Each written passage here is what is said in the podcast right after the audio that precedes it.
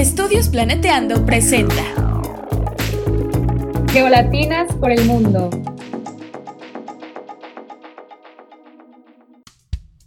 Hola, hola, bienvenidos al podcast Geolatinas por el mundo. En cada episodio conversaremos con una becaria o ex becaria geolatina acerca de la beca que impulsó su desarrollo profesional y también sobre sus vivencias durante esta etapa tan bonita, lo bueno, lo no tan bueno y lo curioso de todo. Les habla Ángela Meneses Gutiérrez, embajadora de Geolatinas en Japón, y pueden encontrarme en Twitter como GeoAngelaTweets. Para los que nos acompañan por primera vez, Geolatinas es una organización circular de voluntarios dedicada a acoger, empoderar e inspirar latinas en geociencias.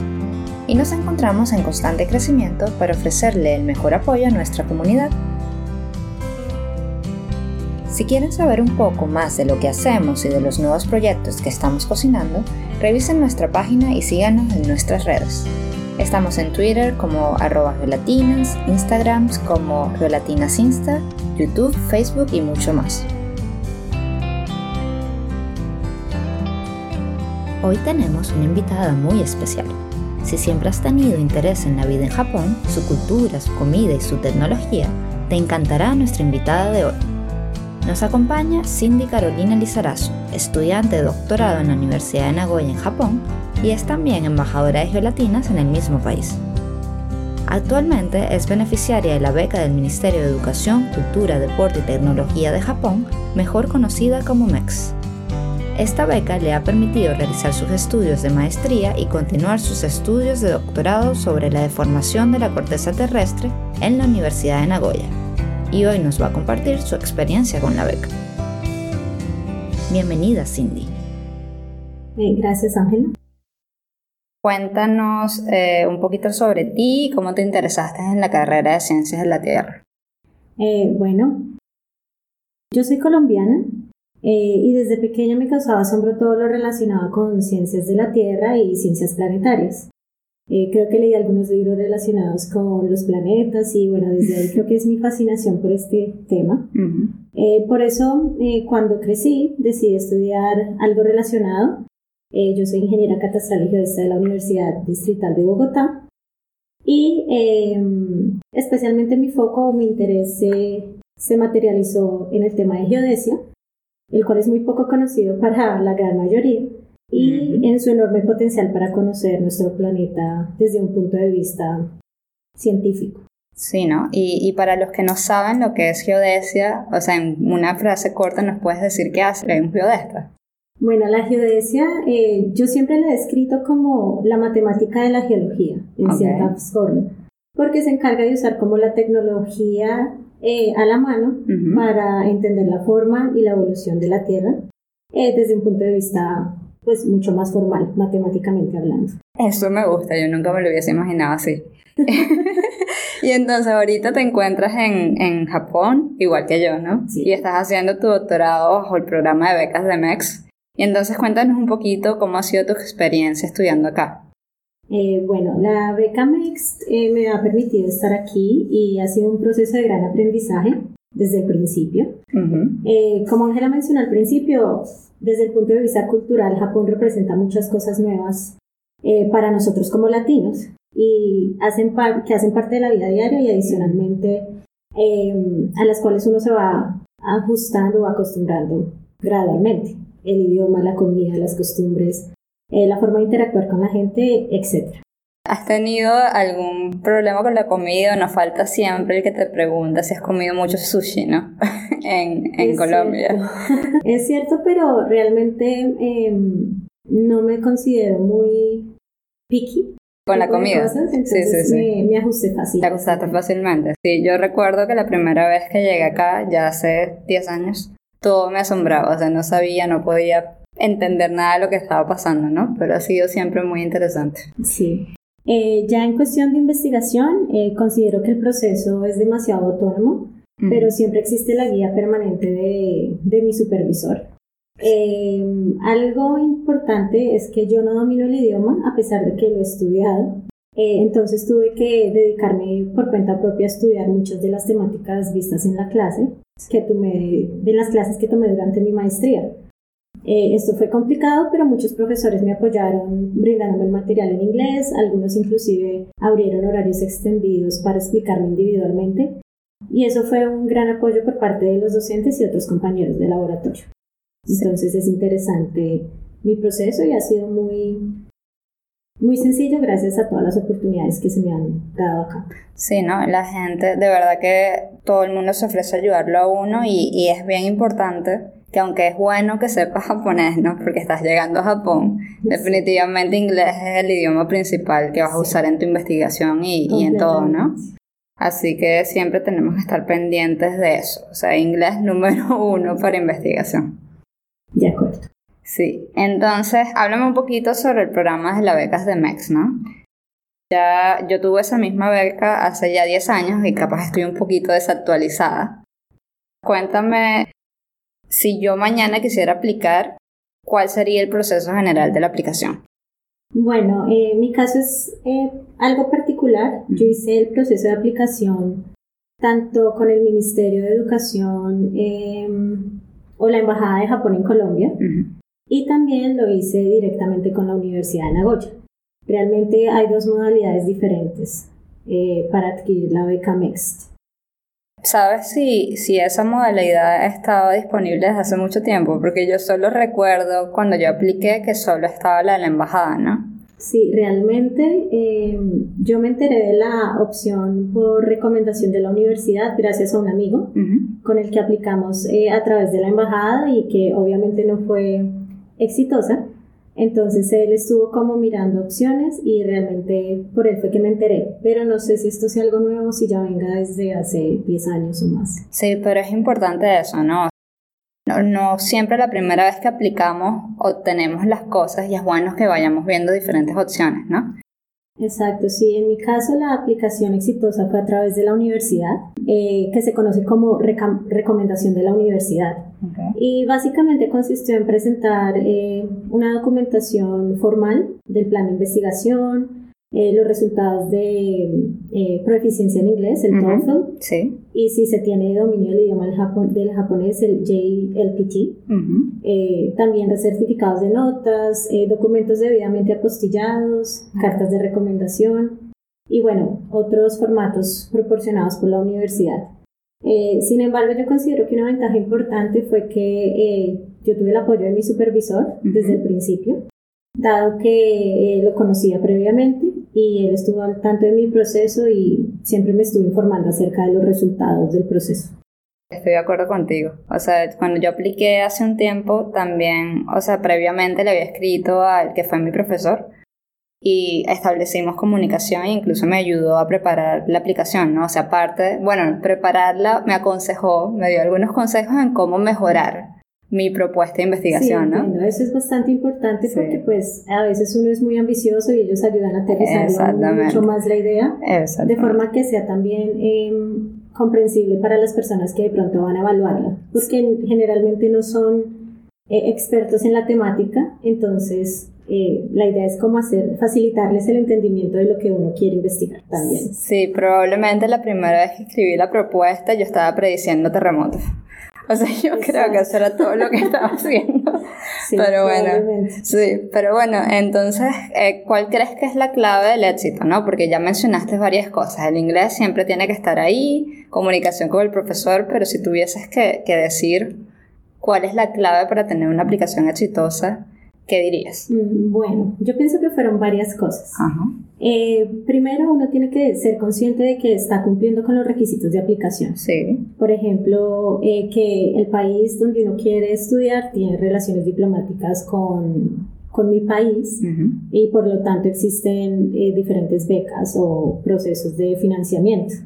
que uno tiene la edad eh, que se requiere y bueno, otros tipos de requisitos asociados con, eh, no sé, que el área de estudio sea afín a la escuela que se quiera aplicar, etc.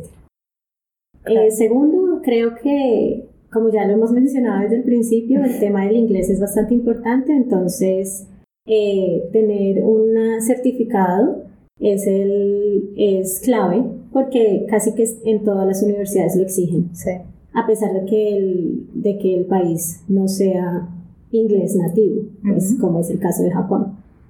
Em, clave también contactar de antemano al docente que quieren que guíe su investigación. Em, y es, porque es importante tener una red de apoyo interna que, que nos guíe durante ese proceso de aplicación. Y bueno, finalmente y no menos importante, ser constante, porque como ya les expliqué, yo hice el proceso por embajada, que no fue exitoso, pero tuve la oportunidad de realizarlo con la universidad y pues lo logré. Entonces creo que realmente la constancia es importante, o sea, si querer es poder. Claro, y si uno se cae, se tiene que levantar también. O sea, no todo es solo una piedra en el camino, ¿no? Exacto. Mencionaste lo del inglés, eh, varias oportunidades, ¿no? Hemos estado con eso y que siempre el inglés es muy, muy importante. Pero este no es solo la parte escrita, que definitivamente para la aplicación es importante, ¿no? O sea, tienes que tener los certificados. Pero también es la práctica de, de, hablar, ¿no? Porque a veces tenemos los certificados y no estamos acostumbrados a, a conversar en inglés, ¿no? Sí, es importante, eh, no sé, creo que a mí me sirvió mucho, eh, previo a venir a Japón, el hecho de que en mi trabajo eh, yo logré interactuar con asesores internacionales y pues el, el idioma para comunicarnos era el inglés. Claro. Y lo otro es que, bueno, si ustedes de verdad quieren salir a otro país a estudiar y que no sea de habla hispana, eh, realmente el inglés es extremadamente necesario y pues no sé, pueden empezar por asistir a clubs de conversación, eso les sirve muchísimo, creo que a mí me sirvió bastante también como para irme soltando y afianzar. Sí, ¿no? Sí, de hecho ahorita en Gelatinas hay una iniciativa que creo que se llama Conversando con Gelatinas, donde hay un equipo de voluntarios que está haciendo, o sea, e, e, ellos agendan eh, alguna comunicación entre una persona nativa del inglés y una persona que quiere practicar inglés ¿no? dentro del grupo. Entonces así pueden estar preparándose un poquito, que no es solo la parte escrita, sino tener un poquito de confianza mientras están hablando, ¿no? Eso es estupendo, es una gran iniciativa. Sí, sí, sí. Y también está lo que mencionaste de la propuesta, también tenemos un equipo de peer review que ayuda un poquito como a, por supuesto, debes consultar con tu profesor o con tu supervisor, pero si quieres que haya un par de ojos más que le eche una mirada a tu propuesta, entonces también podemos colaborar y ayudarnos el unos a los otros, ¿no? Entonces ha sido muy, muy interesante todo lo que estás comentando y cómo podemos ayudarnos, ¿no? Ok, sí, súper. Sí, y cuéntame un poquito más sobre la beca, ¿no? Porque sabes que siempre cuando estamos aplicando estamos viendo la parte financiera, es muy importante. Entonces, ¿qué cubre esta beca? Si les puedes comentar. Eh, bueno, esta beca es una de las becas más completas que conozco. Eh, la beca incluyó e incluye el tiquete aéreo eh, para venir a Japón y al finalizar los estudios para regresar al país de origen. Y incluye em, seguro médico, incluye em, la oportunidad de estudiar japonés en la universidad en la que uno va a tomar sus estudios. Eh, también pagan la matrícula o el, sí, la matrícula, la matrícula de la universidad. De la universidad. Y adicionalmente eh, te dan un dinero eh, mensual que se consigna a una cuenta, el cual sirve pues para el tema de renta, transporte, alimentación.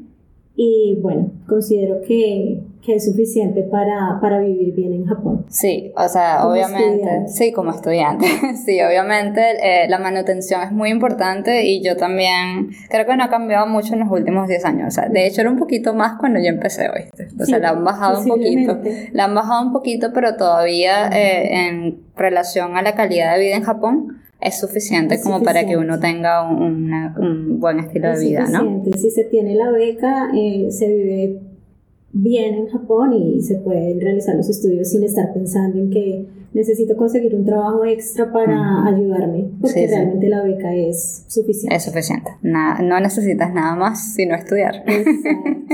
es el objetivo. Es tu trabajo. Sí. Y mira, y aparte de todo, o sea, ya sabemos qué es lo que tiene la beca, cuáles condiciones tienes. O sea, ¿hay algún, eh, alguna restricción con respecto a que tienes que regresar al país, como mencionaste, lo del pasaje o alguna condición? Ok, eh, sé que algunas, varias becas son eh, de ese estilo, se debe regresar al país de origen, eh, de modo que uno pueda como, decirlo, eh, retribuir el crédito. Muchas veces no es beca completamente, sino un crédito financiero, crédito beca. Entonces hay algunas restricciones o condiciones de volver. En este caso es opcional. Eh, la beca MEXT eh, ofrece tiquetes aéreos al país de origen una vez tú termines tus estudios. Sin embargo, pues dependiendo de las circunstancias, se puede optar por tomarlo o no. Eh, por ejemplo, si uno consigue un trabajo acá en Japón o en otro país, pues sencillamente uno no, no opta por obtener los tiquetes aéreos de regreso a Colombia, en mi caso, sino que pues ya uno pues se va para el otro país o se queda acá en Japón. Claro, que fue mi caso, ¿no? Que después que terminé mi doctorado, este, me quedé acá y no tuve el derecho a los pasajes, ¿no? Y algo muy importante que no sé si lo mencionamos, pero tú eres de Colombia y yo soy de Venezuela y las dos tenemos la misma beca, ¿no? Sí. Entonces esta beca está disponible en todos los países que tengan relaciones diplomáticas con Japón. Entonces eso lo hace muy, muy... Sí, es muy importante. De hecho, en Colombia, dependiendo también de la cantidad de población y, bueno, de la cantidad de gente que aplique estas becas, eh, hay más o menos. Entonces, pues al momento de aplicar, eh, considero que habían alrededor de cinco becas para eh, estudios superiores, o sea, de posgrado. Pero en países como México, eh, ya hay 20 becas. Entonces eso también cambia dependiendo del país. Eso es importante de pronto consultarlos en las embajadas de Japón. En, su país, sí, ¿no? Y ya hemos hablado bastante del idioma inglés, ¿no? Pero eh, eso es cuando llegas a Japón. Pero cuando hiciste la solicitud de la beca, ¿los documentos los tuviste que, que entregar en inglés o, o en qué idioma, en qué idioma hiciste la solicitud? No, en, cuando hice la presentación con la embajada en Colombia, eh, los documentos los presenté en español, eh, porque la embajada de Japón en Colombia, a través del ICETEX, que es la institución de promoción y educación superior a través de crédito educativo, eh, es la que hace el proceso de, de preselección de los candidatos. Entonces ahí es en español. Eh, una vez eh, lo hice con la Universidad de Nagoya, eh, los, todos los documentos los presenté en inglés. Entonces, ese fue como mi caso. Dependiendo si es con la embajada, posiblemente sea en el idioma de cada país. Y si ya es directamente con la Universidad de Nagoya, posiblemente se, pues, es en inglés o en japonés, pues si uno lo domina al 100%. Sí, y el, o sea, las clases que estás viendo acá en Japón, ¿las tomas en inglés o las tomas en japonés? Bueno, mi programa como tal es en japonés, entonces em, las clases eran en japonés, pero como les comenté, tuve ciertas facilidades y cierto apoyo para, por parte de los docentes para tomarlas. Claro pero eh, actualmente creo que se están implementando programas eh, en inglés en diferentes universidades japonesas, no solo acá en Nagoya. Entonces creo que es importante porque cada vez está mucho más globalizado y pues el inglés, como dijo Ángel al principio, es el idioma para para la investigación ahorita, ¿no? investigación, exacto. Sí, sí, entonces de nuevo inglés, inglés viene y, se repite. Viene y va. viene y va, pero siempre, por favor, debemos estudiar inglés. Sí. Oye, y, háblanos un poquito de tu motivación personal, ¿no? ¿Por qué escogiste la Universidad de Nagoya y, esta beca y no otra, ¿no? Bueno, primero mi área de estudio es ciencias de la Tierra. Eh, en Colombia yo tuve la oportunidad de trabajar con el Servicio Geológico de Colombia en el proyecto de geodesia espacial. Okay. Y eh, dado que existe cooperación internacional entre Japón y Colombia eh, para eh, proyectos de investigación, eh, tuve la oportunidad de conocer varios investigadores japoneses, entre esos el que actualmente es mi supervisor. Entonces, eh, como muchos saben, Japón es conocido por la gran actividad sísmica, volcánica y de tsunami, y por tanto ellos son casi que expertos, expertos sí, en, la implementación de tecnologías y nuevas metodologías para estudiar dichas temáticas. Entonces creo que ese fue uno de los grandes, eh, una de las grandes razones por las cuales decidí venir acá y bueno, directamente en Anagoya porque mi profesor estaba acá. Sí, yo también puse eso en la balanza cuando estaba buscando las becas, ¿no? O sea, definitivamente me interesaba eh, la parte de investigación, pero a mí también me gusta Japón, o sea, es una motivación personal. Entonces, como que las dos cosas van a veces de la mano o una cosa tiene más peso que la otra, ¿no? Sí. Sí, y es muy importante también estar en el lugar y el momento indicado, ¿no? Como mencionaste, conociste a este profesor en ese proyecto y eso te dirigió hacia Japón. o sea, capaz no te lo habías planteado antes, ¿no? Eh, posiblemente no. Eh, realmente fue una cuestión de, de azar también. El hecho de, de, que existiera este proyecto, de que yo estuviera trabajando eh, en Colombia en estas temáticas y pues que una vez conocí con asombro todas las cosas que han hecho acá, pues quedé como encantada y dije, no, tengo que ir a, a Japón porque pues el, el lugar para crecer en este área eh, es Japón. Definitivamente. Sí. Sí, y también, bueno, lo mencionaste, la parte financiera, ¿no? O sea, al fin y al cabo la beca es súper completa, entonces... Sí, completamente. La beca es eh, muy, muy buena. Sí, y ya establecimos que definitivamente puedes estudiar en cualquier universidad en Japón, ¿no? Por uno de los programas pero el de la aplicación a la universidad sería directamente con cada universidad, ¿no? Exacto, sí. Por ejemplo, eh, cuando se aplica a través de la Embajada de Japón en, cada país, eh, se tiene la opción de seleccionar tres universidades diferentes en Japón, eh, pues que tienen el programa y con las cuales hay un asesor o un supervisor que, que, está dispuesto a, a guiar la investigación que uno propone. Eh, pero eh, durante el proceso de enviar los documentos a las diferentes universidades y que cada universidad evalúe si realmente tiene la disponibilidad de aceptarlo o no, pues eh, quedan ciertas opciones. Puede que queden las tres opciones y uno pueda elegir entre esas tres la que más quiera, no sé, dependiendo la ciudad o dependiendo el programa o el docente. Eso ya es, digamos, muy particular. Pero cuando se hace a través de, la universidad, por recomendación universitaria, como es mi caso, eh, pues digamos que mi opción es estudiar únicamente en la Universidad de Nagoya. Sí, y te permitió ir de maestría a doctorado, ¿no? Yo también tuve eso, sí, los seis años ininterrumpidos de beca, o sea que uno no tiene que preocuparse. Exacto, eso, eso también es una gran ventaja de la beca, que se puede extender. Conozco de programas por lo menos de becas en Europa que eh, solo cubren la maestría y pues si se quiere aplicar a doctorado pues se tiene que aplicar nuevamente. Sí. Y es posible que no se logre como es posible que sí. Claro que sí. Pero en este caso, cuando se logra terminar su, la maestría de una forma pues exitosa eh, y si se quiere continuar con el doctorado es posible extender la beca sin interrupción, claro. lo cual es maravilloso. Eso es muy importante. Muy interesante todo lo que estás diciendo, pero vamos a hacer una pequeña pausa y ya regresamos. Ok. Desde Geolatinas queremos recomendarles el podcast Planeteando de Película, donde discuten los problemas ambientales de tus películas favoritas. Después de escucharlo, no podrás ver Blade Runner de la misma forma.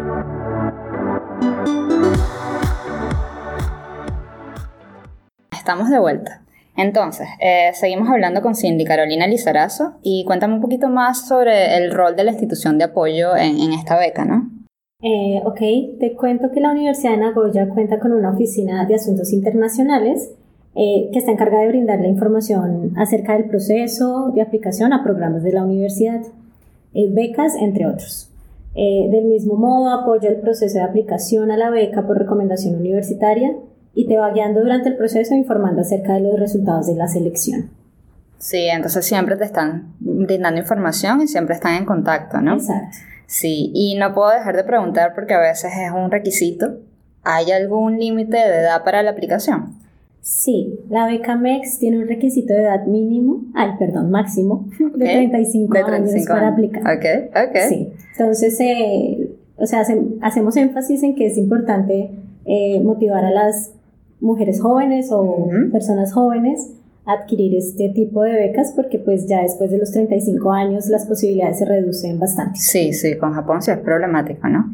Y bueno, ya que descubrimos casi todos los datos, así como de diccionario, vamos a irnos un poquito a lo personal también, ¿no? Entonces cuéntame un poquito más sobre tu experiencia en Japón. O sea, te, ¿cómo te adaptaste? ¿Has tenido, ya tenías experiencia en el extranjero antes de venir o, cómo fue todo? Eh, bueno, eh, fue sencillo vivir en Japón y adaptarme a pesar de no contar con experiencia de vivir en el extranjero. Eh, Japón es un país amigable y encontrar una comunidad internacional con la que me pude relacionar, incluyendo varios latinos, por supuesto, una gran ventaja en el proceso de adaptación. Eh, los japoneses en general son muy amables y te colaboran cuando pides su ayuda. Y creo que también hay una eh, hay facilidad también para entender eh, muchas cosas relacionadas con el uso del metro o con el menú, porque ya muchos restaurantes y bueno, en muchas situaciones ya hay eh, inglés también para aquellos que no dominan el idioma. Sí, en, la, ciudad, sí, en las ciudades más grandes ahorita tienen esa información, ¿no? Porque capaz, ah, y ahorita, por supuesto, en el 2020 o sea, hay tanta tecnología que puedes tomarle una foto y ya tienes la traducción de todo. Entonces sí se vuelve más amigable la, la situación, ¿no? Sí, completamente. Sí. ¿Y qué te parece lo más difícil de vivir acá? O sea, desde tu punto de vista. Eh, bueno, considero que lo más difícil eh, es establecer relaciones de amistad eh, con japoneses sin contar con el dominio del idioma. Mm. Eso una cosa. Y lo otro que también me parece un poco complicado y de pronto no tan amigable es que muchos procedimientos como por ejemplo para adquirir una vivienda o para um, hacer algún trámite en la oficina de inmigración o este tipo de cosas, muchas veces el, todos los formatos vienen en japonés, entonces es un poquito limitante. Pero bueno, con el celular y con el Google Translate, eh, digamos que uno se, se, ayuda. Se ayuda. Sí, uno se ayuda y va viendo un poquito, ¿no? Es posible, sí. Sí, y sí, como latinoamericano a veces, este, definitivamente la parte emocional es un poquito diferente en Japón, ¿no? O sea, todo lo que es el afecto, la parte afectiva. Sí, por eso creo que es importante lo de tener, digamos, mis, mi círculo social con amigos eh, extranjeros. Sí, sí. Porque pues, eh, digamos que todos estamos en una misma situación y, y ellos se convierten como la familia que aquí. Entonces eso es, es, bastante importante. Sí, tienes razón. ¿Y qué crees, de acuerdo a tu experiencia, que es lo positivo de obtener un título en el extranjero? Eh, bueno, positivo hay varias cosas. Primero, pues hay universidades que tienen mayor experiencia y renombre en ciertas temáticas o ciertos programas. Entonces considero que Japón, Ciencias de la Tierra, pues es como un, eh, una temática bastante eh, importante y desarrollada, que permite pues conocer, como ya mencioné antes, desarrollos en temas de instrumentación, modelamiento e interpretación, los cuales son de mi interés, pues por mi formación. Eh, pero también considero que el hecho de contar con una experiencia académica en otro país y un diploma eh, de una universidad extranjera abre posibilidades para continuar en la academia, pues si así se desea, en diferentes lugares del mundo Incluso si quiero volver a Colombia también es eh, excelente oportunidad porque me, me brinda la facilidad para ingresar a la academia, y también a instituciones de investigación en geociencias. Claro, con mayor conocimiento tenemos mayores oportunidades y eso es lo que queremos, ¿no? Más geolatinas distribuidas en el mundo y que estén dándole visibilidad a todo lo que hacemos, ¿no? Completamente. Sí, eso es muy importante. Oye, y ya que mencionaste a Colombia, que es tu país, este, ¿Cuál crees que es la forma ideal que podrías retribuir o llevar el conocimiento que has adquirido acá en Japón? Eh, bueno, primero me gustaría mencionar que Colombia ha avanzado mucho en temas de geociencias. Eh, a través del Servicio Geológico Colombiano hay nuevas iniciativas de em, colaboración internacional con varias instituciones en temas de instrumentación, modelamiento e interpretación, lo cual eh, ha potenciado mucho el desarrollo de las geociencias hoy en día. Eh, sin embargo, considero que eh, se puede mejorar bastante el tema de, de, distribución del conocimiento mediante la capacitación del recurso humano. Claro. Y obviamente seguir estableciendo proyectos, proyectos conjuntos con instituciones tanto nacionales como internacionales y con universidades. Claro, me fascina. Y definitivamente con tu experiencia acá, tú puedes hacer un enlace también entre lo que sería la tecnología de Japón y las vías en Latinoamérica, ¿no? Entonces distribuyendo todo este conocimiento. Que no eso sería lo ideal. Claro. Eh, pero pues obviamente en este momento que me estoy formando, pues ay, estoy en ese proceso. Claro que sí, claro que sí, por favor, no te detengas. Este, sabes que siempre nos interesa que los latinos se estén formando y que, por supuesto, latinas, ¿no? Que incrementemos el número de, de personas este, llevando nuestra misión de latinas en el mundo, ¿no? Siendo tú una de ellas. para ayudar a las personas a aplicar o a tener esta aplicación más exitosa, ¿qué les puedes recomendar a aquellos que nos están escuchando para que puedan tener una aplicación un poquito como que de acuerdo a tu experiencia, que tenga más posibilidades de ser exitosa, ¿no? Eh, ok, bueno, eh, ya lo hemos dicho varias veces, estudiar inglés es primordial. sí. Como les dije, si bien mi programa es en japonés, mi investigación la desarrollo en inglés y él es el idioma que uso principalmente en el ámbito académico. Em, y también considero que es importante revisar el cumplimiento de los requisitos de aplicación y pues tener los documentos al día. Con esto me refiero a tener los títulos de, pregrado apostillados, eh, lo cual eh, puede tomar tiempo, y entonces es bastante importante como, como tenerlos al día, sobre todo teniendo en cuenta las fechas límite para aplicar y este tipo de cosas. Claro, y si bien, bueno, ya le hemos dicho, puedes practicar con cualquiera, con un gelatino o con algún amigo, pero siempre también echarle un par de ojos más a, tu aplicación y estar este, verificando que tengas todo en orden, ¿no? Sí. Entonces siempre puede ser un gelatino o gelatina, o puede ser cualquier persona que te tengas a la mano, ¿no? Sí. Y, y en resumen, ¿cuáles son las palabras claves? O sea, dame unas palabras claves para la aplicación. Eh, bueno, primero constancia y buena información. Claro. Segundo, organización de los documentos requeridos. Eh, tercero y clave, un buen plan de investigación. Por supuesto. Que sea interesante. Eh, y bueno, para eso, como mencionaba Ángela, pues tener de pronto la asesoría de, de personas externas que puedan dar una, una retroalimentación al respecto. Eh, también considero que es clave contactar el futuro supervisor previo a pues, hacer este proceso, porque si ya se tiene el contacto con él, pues eh, de pronto eso va a hacer fluir la, el proceso mucho más fácil y él va a estar informado y te puede ayudar y te puede asesorar. Y bueno, inglés. Una vez inglés, una vez más. Sí, o sea, yo estaba pensando eso también de, de, cómo fue mi aplicación porque ya fue hace un tiempo, ¿no?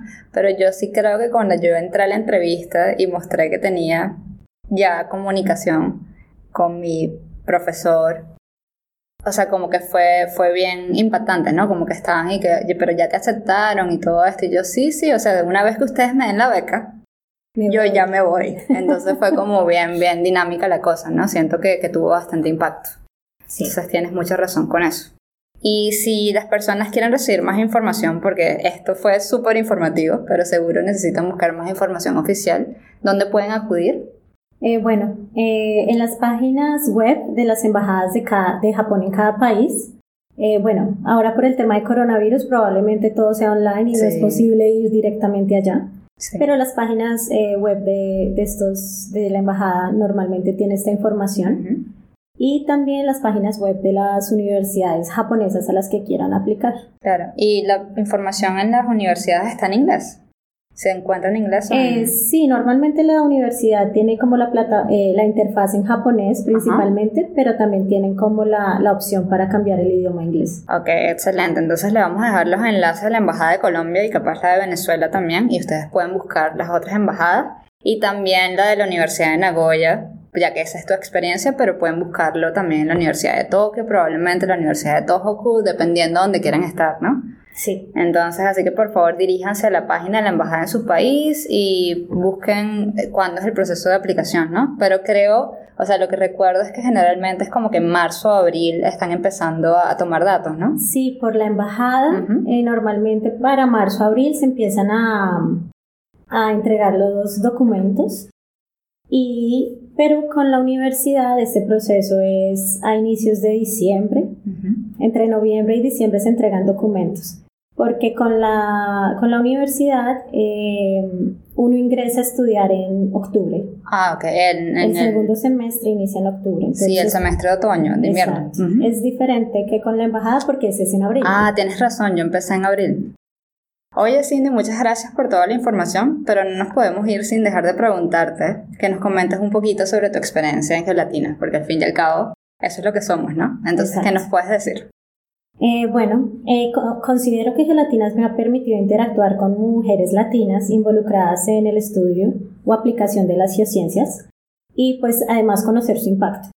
Eh, además de ser una red de apoyo bastante importante, me ha permitido visibilizar el rol de la mujer latina en ciencias a través de, pues, de la promoción de esos aportes en diferentes áreas, ¿no? No solo en de formación de corteza o tectónica, sino también, por ejemplo, en geofísica o en cambio climático o en estudio de... Em, de bosques, bueno, bastantes cosas, ¿no? No solo nuestro campo. Y eso me motiva mucho como a poner mi granito de arena y servir como un instrumento para motivar a diferentes y futuras geocientíficas. Sí, tú como que capaz has visto nuestra distribución en las redes del Friday Fisher, que nos muestra, que nos muestra más o menos, o sea, un perfil que es lo que estamos tratando de hacer, ¿no? Mostrar diferentes eh, mujeres en geociencias que están haciendo cosas distintas, porque a veces tenemos muchas personas trabajando, pero no tenemos promoción. Entonces debemos mostrarnos y llevarnos al mundo, ¿no? Sí, es bastante importante eh, visibilizar. Visibilizar, sí. Y Geolatinas creo que hace eh, un gran papel en, este, en ese sentido. Definitivamente. Oye, Cindy, muchísimas gracias por estar con nosotros. De verdad te agradecemos mucho que nos hayas acompañado hoy. Ok, muchas gracias a ti y a Geolatinas por esta oportunidad. Sí, esperamos te tengamos de nuevo en un futuro cuando estés haciendo un postdoctorado, porque estoy segura que allá nos vemos. Es posible. Sí, entonces es para despedirnos, le vamos a recordar que nos pueden encontrar en todas nuestras redes sociales.